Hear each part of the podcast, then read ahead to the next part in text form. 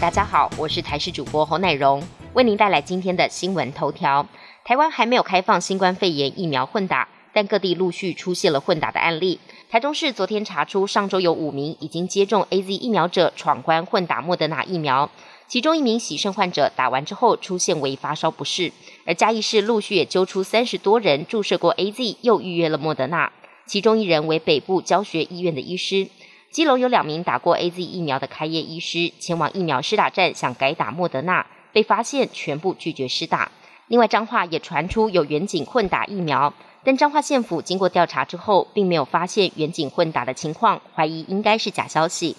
为了支持国产疫苗研发，前副总统陈建仁日前参加国产疫苗二期试验，他透露已经获得通知，打到的是安慰剂。他也决定参加补施打疫苗的延伸计划。继续支持国产疫苗的研发。台北市议员王宏威质疑，国产疫苗二期试验阶段涉万的三千八百人，至今都不知道自己打到的是疫苗还是安慰剂，认为可能只有陈建仁知道。陈建仁昨天深夜在脸书上贴文反击，表示他跟太太十四号已经接获台大医院的通知，得知他参加国产疫苗二期临床试验的解盲结果，他打的是安慰剂。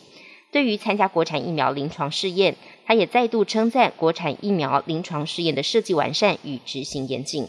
国内 COVID-19 疫情趋缓，根据旅游业者统计，跟三级警戒尖峰期相比，订房量已经成长超过百分之一百五，其中百分之八十五的订单以七月底到八月入住居多。不少饭店业者也推出住房的优惠。国泰饭店观光事业表示，全台合意木轩饭店即日起推出为解封计划快闪住房活动。除了有优惠住房之外，再加送新台币两百元安心用餐抵用金。冬奥进入倒数，中国拍板，包括选手在内，将派七百七十七人代表团前往，规模堪称历届奥运之最。由于中国桌球队已经连续三届奥运包办所有桌球项目金牌，被寄予众望。不过，当媒体问到中国乒乓协会主席梁国强对冬奥夺牌有没有信心时，他却面有难色。原来这次冬奥为了防疫，大会规定选手不能朝手跟球吹气，也不能伸手擦球桌，这恐怕会大大影响选手的表现。不仅如此，多次违规不但会面临罚款，还可能终身禁赛。澳洲跟西班牙疫情最近快速升温，西班牙十四号确诊总数突破了四百万，最近两天每天新增确诊都在二点七万人左右。当局再度严格防疫，连海滩也不放松。出动无人机监看戏水人潮拥挤程度，机动加强管制。澳洲疫情同样严峻，墨尔本爆出大量病例，维多利亚省下令紧急封城五天。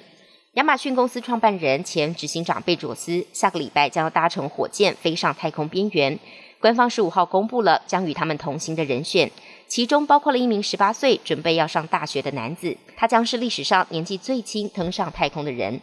恰巧跟先前公布另外一名八十二岁妇人也将同行，同时也在写下最年长登上太空的记录。现年才十八岁的戴蒙，去年曾经空窗一年来学习，并考取私人的飞行执照。今年九月将进入荷兰乌特勒支大学就读。蓝色起源公司的执行长史密斯更指出，戴蒙代表的是协助我们打造迈向太空之路的心血。本节新闻由台视新闻制作，感谢您收听。更多内容，请锁定台视各界新闻与台视新闻 YouTube 频道。